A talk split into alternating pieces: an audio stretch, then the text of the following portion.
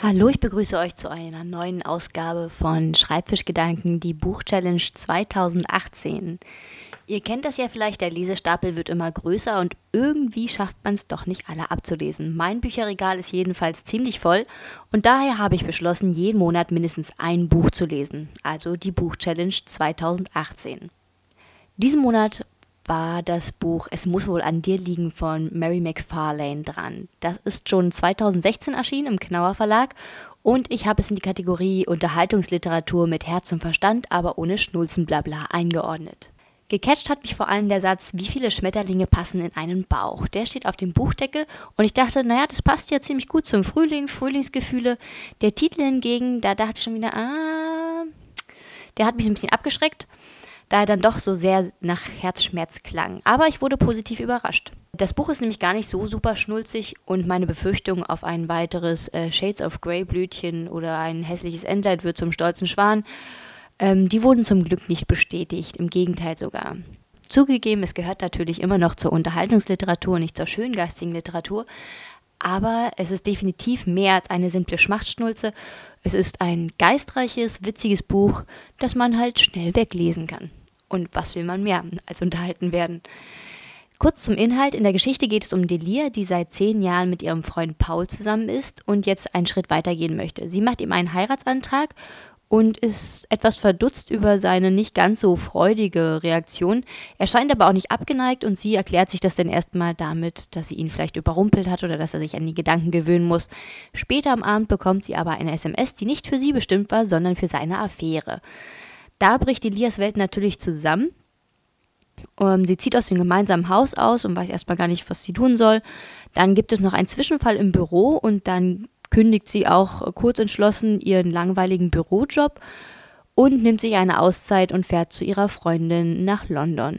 Dort wird sie Stück für Stück eine andere Frau, man könnte sogar sagen, sie wird mehr sie selbst und entdeckt, was sie wirklich im Leben will. Natürlich äh, spielen da auch Männer eine Rolle, zum Beispiel Adam, der Skandaljournalist und Widersacher ihres neuen, ein bisschen eigenartigen Chefs.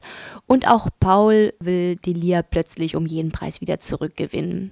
Zugegeben, es ist auch etwas schwierig, das Buch zusammenzufassen. Das merkt man auch an dem sehr oberflächlichen Klappentext, der mich nicht gecatcht hat. Und dazu noch den Titel. Also es war schon irgendwie ein Wunder, dass ich dieses Buch dann angefangen habe zu lesen. Wahrheitsgetreu ist die Beschreibung natürlich schon auf dem Buchdeckel, denn grob zusammengefasst ist das ähm, schon der Handlungsablauf.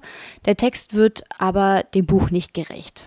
Also verlasst euch diesmal nicht auf den Klappentext und den Titel, sondern lest das Buch trotzdem, denn es passieren noch so viele mehr Dinge, die zeigen, dass das Buch doch etwas tiefer hat und die Charaktere keine gängigen Klischees sind. Klar, letztendlich ist es doch eine Geschichte einer Frau, die auf die Schnauze fällt, sich wieder aufrappelt, viele wirre Gedanken hat und hin und her gerissen ist und letztendlich gestärkt aus einer Lebensphase heraustritt. Die Kunst des Buches liegt aber in der Charakterbeschreibung und dass man anfangs nie weiß, wer jetzt der Gute und wer der Böse ist und man nicht erahnen kann, wie es letztendlich ausgeht und für wen sich Delia entscheiden wird. Man ist also die ganze Zeit im Team Delia, aber ob Delia nun zu Paul zurückkehrt oder ihr Herz neu verschenkt, bleibt bis zum Schluss offen. Die Charaktere sind toll gezeichnet. Delia ist zum Glück kein Blödchen, sondern eine ganz normale Frau mit normalem individuellem Äußeren, die zwar auch sehr naiv ist, aber darin nicht überzeichnet ist. Sie ist eher realistisch dargestellt und keine Trine, bei der man mit dem Holzhammer eingetrichtert bekommt, was für ein armes kleines Ding sie doch ist und man das doch gefälligst zu verstehen hat. Auch bei den anderen Charakteren ist eine interessante Entwicklung mitzuerleben. Also man weiß von Anfang an nicht, was einen erwartet und die Autorin spielt gekonnt mit Erwartungen und Überraschungsmomenten. Das Buch hat auch eine Besonderheit, denn mit dem Buch bekommt man nicht nur einen Roman, sondern irgendwie auch einen Minicomic. Delia entdeckt nämlich ihr Zeichentalent wieder, das sie nach dem College aufgegeben hat, weil sie viel zu wenig Selbstbewusstsein hatte, um den Wert ihrer Zeichnung zu erkennen. Sie belebt daher ihre Comicfigur wieder und traut sich erstmals auch Zeichnungen online zu veröffentlichen. Der Leser wird also zwischen den Kapiteln mit Comiczeichnungen überrascht. Zugegebenermaßen, für die Geschichte ist das nicht so wichtig, also die würde auch ohne die Comiczeichnung funktionieren, aber es ist ein netter optischer Zusatz. Mein Fazit zum Buch also, man spürt die Emotionen des Buches und erlebt Hochs und Tiefs Stück für Stück mit, ohne bewusst wahrzunehmen, wann man glücklich und wann man traurig zu sein hat. Man erlebt es halt einfach, ohne dass man merkt, dass es konstruiert ist. Es ist eher ein Buch wie ein Film, bei dem man sogar Pause drücken würde, wenn man nur ganz kurz in die Küche geht und sich einen Snack holt, wenn man unbedingt wissen will, wie es weitergeht.